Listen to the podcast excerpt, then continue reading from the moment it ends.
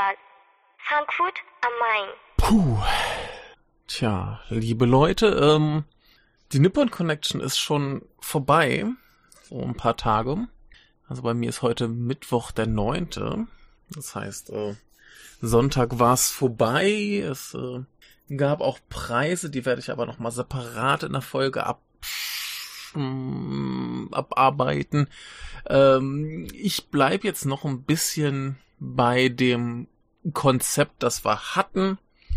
Auch wenn es mittlerweile zu spät ist, die Filme noch zu äh, leihen, aber was man angefangen hat, soll man ja zu Ende bringen und äh, für die anderen Besprechungen ist es vielleicht ganz praktisch, wenn man einfach dann später für die ausführlichen Sachen einfach direkt spoilern kann. Dann habt ihr jetzt hier schon mal so die äh, spoilerfreien kurzen Sachen und wisst, ob sich die Filme lohnen oder nicht, für den Fall, dass ihr sie irgendwie noch bekommt. Und äh, ja, dann schauen wir mal, ne? Vielleicht tauchen die ja nochmal auf einem anderen Online-Festival auf oder vielleicht irgendwann mal auf Netflix oder äh, Amazon oder irgendwie sowas.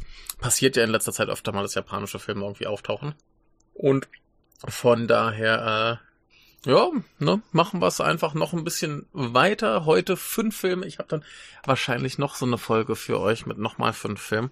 Und dann habe ich gleich auch endgültig die äh, Nippon Connection durchgespielt. Da ist dann nicht mehr viel vom Programm übrig, was ich nicht gesehen habe. Und ich habe schon gesehen, so ein, zwei Titel, die ich jetzt nicht gesehen habe, kriege ich zum Beispiel auch beim japanischen äh, Netflix oder so oder eben Amazon und deswegen werde ich dann vielleicht auch nochmal ein, zwei Titel, die ich jetzt nicht hatte, nachholen. Und äh, ja, wir werden wahrscheinlich noch bis zur nächsten Nippon Connection von den Folgen äh, über die Nippon Connection zehren. Das wird, glaube ich, ein Riesenspektakel. Aber gut, äh, wir wollen es jetzt hier nicht zu lange machen. Der große Laberschwall, der kommt noch. Die Gäste stehen auch schon irgendwo in den Startlöchern oder so. Und äh, wir machen jetzt erst nochmal fünf Filme, kurz und knapp spoilerfrei, frei von der Leber weg, hilft mir später auch nochmal als Gedankenstütze, wenn ich die nochmal ausführlicher besprechen soll. Ein paar Sachen vergisst man ja zwischendurch nochmal und wir fangen an mit Our 30-Minute Sessions von Kentaro Hagiwara. Und ähm, ich hatte vorher irgendwie gelesen, dass, ist, äh, dass das der Regisseur von Tokyo Cool ist. Und ich weiß nicht, ob mir das irgendwie äh, mehr Lust drauf gemacht hat. Der Trailer, der sah auch derb nach Mainstream aus. Und äh, äh, äh, äh, äh sagen wir es, wie es ist. Das ist äh, derb Mainstream. Nicht schlecht deshalb, aber das ist, das ist teilweise wirklich sehr dicht dran am, oh mein Gott, äh, wie glatt gebügelt und äh, bla ist das hier eigentlich. Aber der kriegt gut die Kurve. Also ja, ich, ich hatte geringe Erwartungen, aber es ist ein Musikfilm und deswegen wollte ich ihn gerne sehen. Und es geht quasi darum, dass wir so einen extrem äh, extrovertierten äh, Sänger haben, der halt eine Band hat, die ganz gut ähm, im Kommen ist und der stirbt bei einem Autounfall. Und irgendwann später findet nun ein anderer Sänger, der nun sehr introvertiert ist, ähm, den Walkman vom ersten. Ja, äh, der Film fängt äh, historisch gesehen im Jahre 2013 an und weiß der Teufel, warum jemand im Jahre 2013 einen Walkman hat. Heutzutage verstehe ich es wieder, aber egal, es wird so halbgar im Film ähm, als äh, passend eingeordnet und deswegen will ich mich da nicht zu sehr dran aufhängen, aber es ist schon ein bisschen drollig, denn ich glaube 2013 waren die noch nicht wieder cool.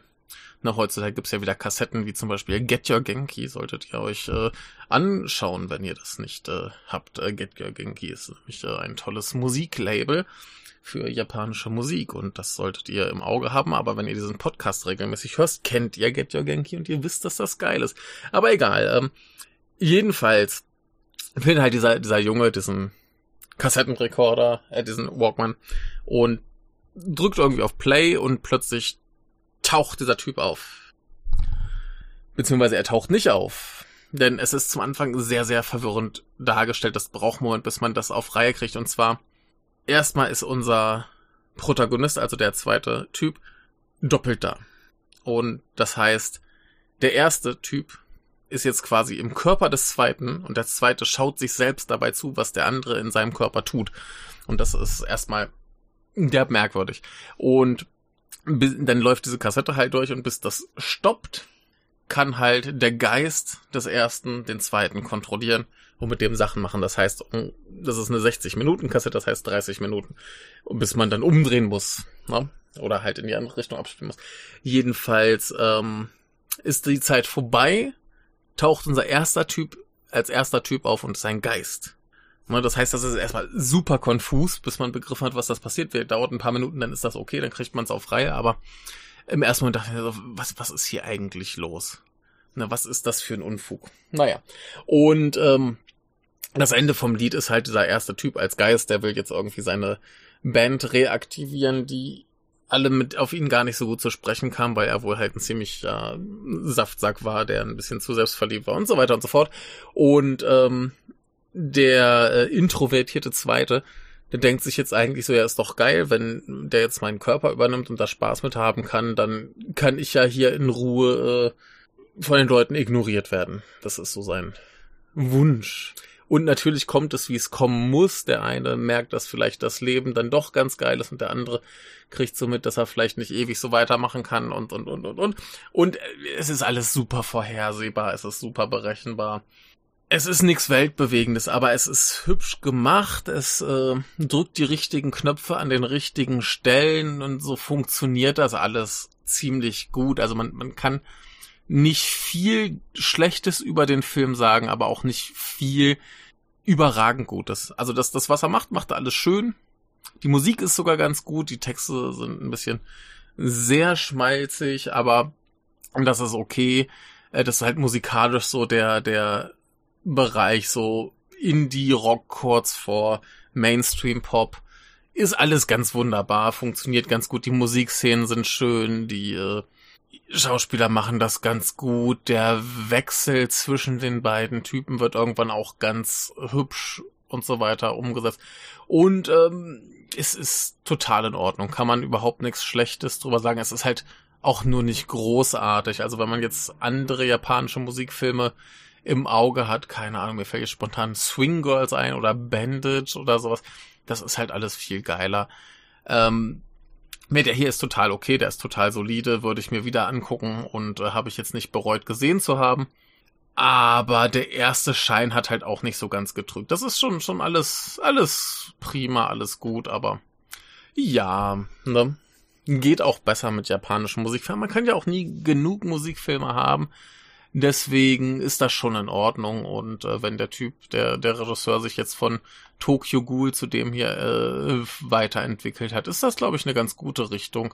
Ich kenne ja Tokyo Ghoul überhaupt nicht, aber die äh, Meinungen sind ja immer sehr ähm, unterschiedlich und äh, normalerweise sind ja auch diese diese Manga-Verfilmungen nicht unbedingt gerade die große Krönung, Krönung des Kinoschaffens und äh, Filmschaffens und so weiter und deswegen ist das vielleicht ganz okay.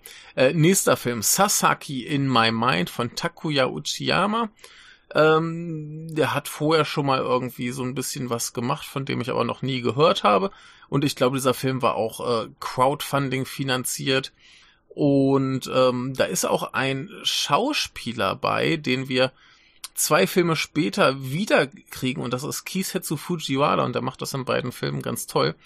Und äh, Sasaki in My Mind ist irgendwie ein äh, Coming-of-Age-Film, dessen Hauptplot eigentlich viel zu spät spielt für einen Coming-of-Age-Film. Und zwar geht es darum, wir haben einen ähm, jungen Mann, der Schauspieler sein will, es aber nicht so richtig auf Reihe kriegt und der sich dann über so ein paar Umwege an seinen alten Klassenkameraden Sasaki erinnert. Und äh, Sasaki ist halt so ein komplett durchgeknallter Typ, der irgendwie äh, ja sich in der Schule gern auszieht und sein äh, Glied schwingen lässt. Da muss ich dran denken, dass irgendwie bei uns in der Grundschule, glaube ich, damals ein Mitschüler auf den Tisch äh, gesprungen ist, sein Glied herausgeholt hat und den Helikopter machte. Ähm, egal, jedenfalls, äh, ja, hatte ich da ganz schöne Assoziationen an meine Schulzeit. Und irgendwie war, ist, der, der, Film hat mich ein bisschen erinnert an A Story of Yonosuke. Wo wir mitkriegen, wie der Einfluss einer Person auf das Leben anderer wirkte und der Sasaki entwickelt sich halt vom Klassenclown zu einer wahnsinnig tragischen Figur und ähm, das ist alles sehr, sehr wunderbar. Der Fokus liegt dann auch tatsächlich eher auf den Rückblenden als auf der aktuellen Geschichte. Also die ist mehr so Rahmenhandlung für diese Rückblenden.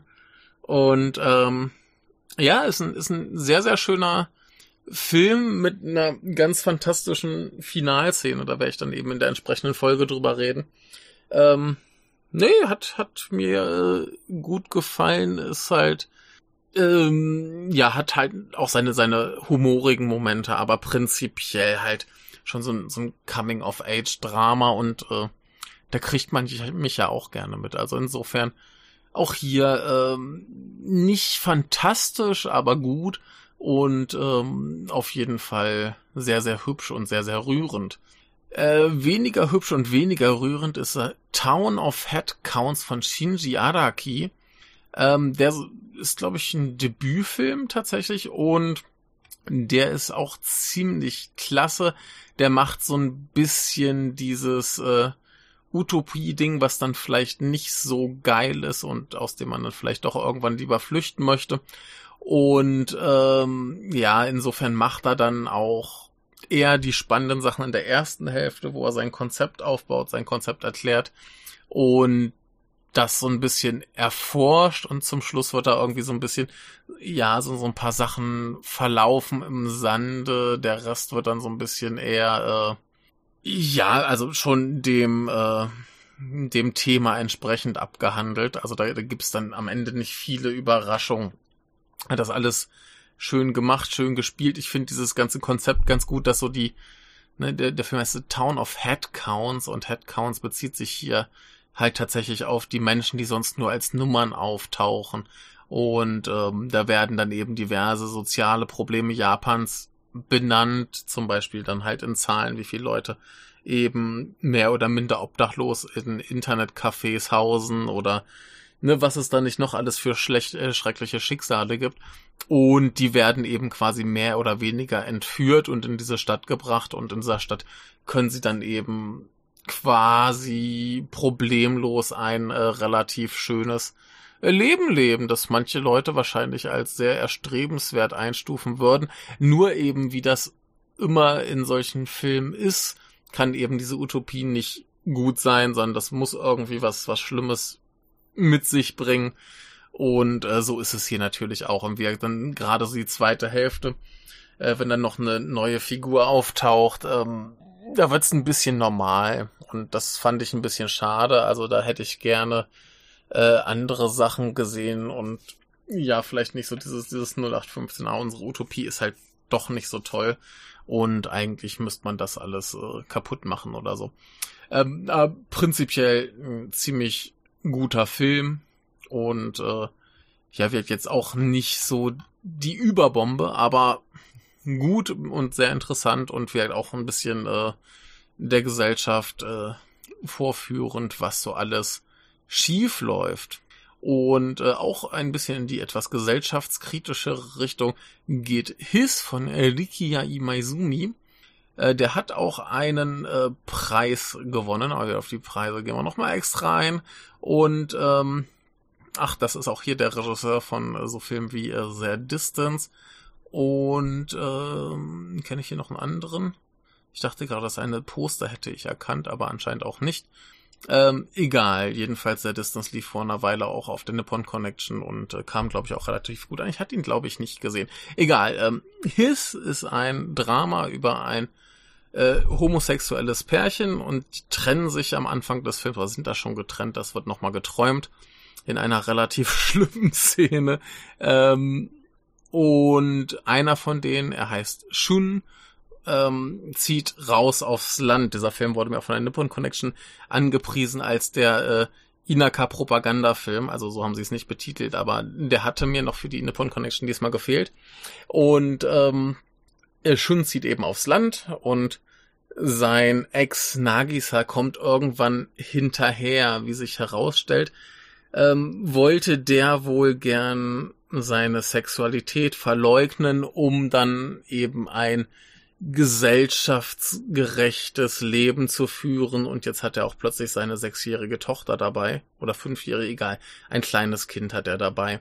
Und ähm, ja, jetzt beschäftigt sich dieser Film eben mit dieser Problematik. Erstens, dass er eben mit seinem Freund Schluss gemacht hat, um quasi seine ganze Identität zu verleugnen, dann eben äh, die Frage, geht das nochmal mit den beiden oder ähm, was ist jetzt eigentlich mit dem Sorgerecht für die Tochter, denn die wollen sich scheiden lassen, da er halt doch begriffen hat, dass er schwul ist und nicht da rauskommt aus der Geschichte. Und ja, jetzt, wie gesagt, haben wir einerseits diese Frage, wie werden diese, wie wird dieses äh, Pärchen im Dorf aufgenommen? Und ja, was heißt Dorf? Da leben ein paar tausend Menschen, da komme ich aus einem kleineren Dorf. Ähm, jedenfalls, äh, wie werden die da aufgenommen? Was gibt's da für Probleme? Was haben diese größtenteils alten Leute für Ansichten? Äh, finden die das akzeptabel, dass da jetzt plötzlich äh, so Homosexuelle rumlaufen? Das geht ja. Ne, ne? Ihr, ihr versteht, was ich meine. Und ähm, wir gleichzeitig dann eben diese Geschichte um die Frage, äh, wer kriegt das Sorgerecht? Und der Film macht nicht viel falsch. Der hat so ein paar relativ fiese Klischees da drin. Zum Beispiel ist dann irgendwann die Mutter relativ klar so, das ist so diese Karrierefrau, die keine Zeit für Familie hat, aber auch in der Karriere total unsicher ist und so Sachen. Und das, ähm, weiß nicht, ist vielleicht auf der einen Seite ein bisschen notwendig, um das einem Mainstream-Publikum näher bringen zu können, um die Botschaft einfacher äh, rüberbringen zu können, warum es vielleicht auch okay sein kann, dass eben zwei Männer ein Kind erziehen. Und andererseits ist das halt eben auch so ein bisschen so, ja, sehr einfach und sehr klischeehaft und sehr simpel und ähm, irgendwie auch ein bisschen unnötig, da man die Geschichte sicherlich auch anders erzählen könnte, ohne eben auf diese Stereotypen äh, zurückgreifen zu müssen. Aber ich meine, so funktioniert's auf jeden Fall. Der Film bringt seine Botschaft rüber, der Film erzählt seine Geschichte und ähm, ich bin ja prinzipiell nicht gegen Stereotype und insofern will ich das jetzt nicht zu krass bewerten. Aber wir hätte es auch schöner machen können. Aber wir prinzipiell guter, schöner Film, toll gespielt und äh, hier der äh, Nagisa, der eben äh, das Kind hat, der wird gespielt von dem Hauptdarsteller aus äh, Sasaki in My Mind und macht das in beiden wunderbar. Also würde ich hier auch noch jedem empfehlen, wenn ihr den denn noch irgendwie sehen könntet und die Nippon Connection nicht schon vorbei wäre. Ja, und äh, gerade eben noch beendet Family of Strangers von Hideyuki Hirayama. Ähm, der hat mich ein bisschen überrascht, weil ich eigentlich ein bisschen was anderes erwartet hatte. Also im Prinzip geht's um so drei Leute in der Psychiatrie, äh, ein jüngerer Mann, ein älterer Mann und eine junge Frau. Ähm, die junge Frau übrigens gespielt von Nana Komatsu, die dann vielleicht auch endlich mal ein bisschen schauspielern durfte, denn die Filme, die ich von ihr größtenteils kenne, ähm, naja, waren jetzt nicht so die ganz großen Leistungen. Das war schon hier ein bisschen, bisschen fordernder, glaube ich, aber äh, ja, nichts gegen sie, aber sie ist ja bekannt für World of Kanako, was ja so ein bekanntermaßen Anti-Schauspielerfilm ist, weil es da eh keine Menschen gibt. Aber egal, ähm, hier macht sie das auf jeden Fall ganz schön. Und ich hatte es eher so ein bisschen erwartet, dass das so ein, ja, kaputte Menschen raffen sich zusammen und finden irgendwie den Weg in ein glücklicheres Leben Film ist. Und das ist er auch teilweise, wenn da nicht unser geliebter ähm, ähm, äh, Kiyohiko Shibukawa wäre, der hier ein ganz, ganz fürchterliches Stück Scheiße spielt, was er natürlich super kann. Ähm, und das alles ziemlich kaputt macht. Und äh, so die erste Hälfte ist halt eben wie so ein bisschen so, so kaputte, so drei kaputten Menschen, die halt sich ein bisschen aufraffen und dann kommt eben ungefähr zur Mitte der Hammer, der alles irgendwie äh, und die zweite Hälfte des Films ist dann halt schon ziemlich, ziemlich hartes, ein ziemlich, ziemlich hartes Ding. Ähm, ja, war, war glaube ich, primär nicht das, was ich erwartet hatte. Ich hatte jetzt schon ein bisschen was äh, lebensbejahenderes, Schöneres gewünscht. Also nicht, dass der Film nicht am Ende doch noch in so eine Richtung geht, aber insgesamt halt eher ein Wohlfühlfilm als so ein Scheiße. ähm, ist alles total in Ordnung, gut gespielt, gute Leute dabei. Ähm, Gerade äh, der der ältere Herr, der ist hier ein, das wird auch gleich zu Anfang gezeigt, das ist hier ein äh, Mensch, der seine Frau und seine Mutter und noch jemanden umgebracht hat und dafür ähm, zum Tode verurteilt wurde und irgendwie haben sie aber bei der Todesstrafe versagt und er wurde dann eben nur querschnittsgelähmt statt tot und ähm, ja, hartes Ding. Also würde ich äh, empfehlen, wenn man denn auf den Inhalt äh, vorbereitet ist, so ein bisschen. Also wenn man, wenn einem klar ist, dass das so ein relativ hartes Ding ist und nicht, wie ich da reingeht und sich denkt, ach ja, ich äh, fühle mich jetzt mal zwei Stunden wohl. Ähm, ja, hat nicht so ganz geklappt, aber gut, äh, wirkt auf jeden Fall auch ein sehr empfehlenswerter Film und das ist eine Schande, dass ihr die jetzt nicht mehr auf der Nippon Connection sehen könnt. Das tut mir leid, das nochmal sagen zu müssen. Äh, ich hatte an diesen allen sehr viel Spaß. Und ich werde auch noch ein bisschen Spaß haben. Und wir, wir hören uns hier noch einmal wieder in diesem Format und dann hören wir uns ganz oft wieder in einem anderen Format, das ihr dann vielleicht irgendwie entdecken wollen werdet oder auch nicht. Äh, jedenfalls werdet ihr, glaube ich, noch das ganze Jahr und wahrscheinlich auch der Anfang des nächsten Jahres noch ganz viele Nippon Connection Folgen von uns kriegen. Äh, ich freue mich drauf, das wird eine Heidenarbeit, das alles ordentlich zu verarbeiten. Aber pff, man hat ja sonst nichts zu tun im, Le im Leben. Und äh, insofern, bis zum nächsten Mal. Geht bald weiter. Tschüss. Habe ich heute schon wieder vergessen zu sagen, wer ich bin? Ich bin äh, Michael und äh, jetzt wirklich Tschüss.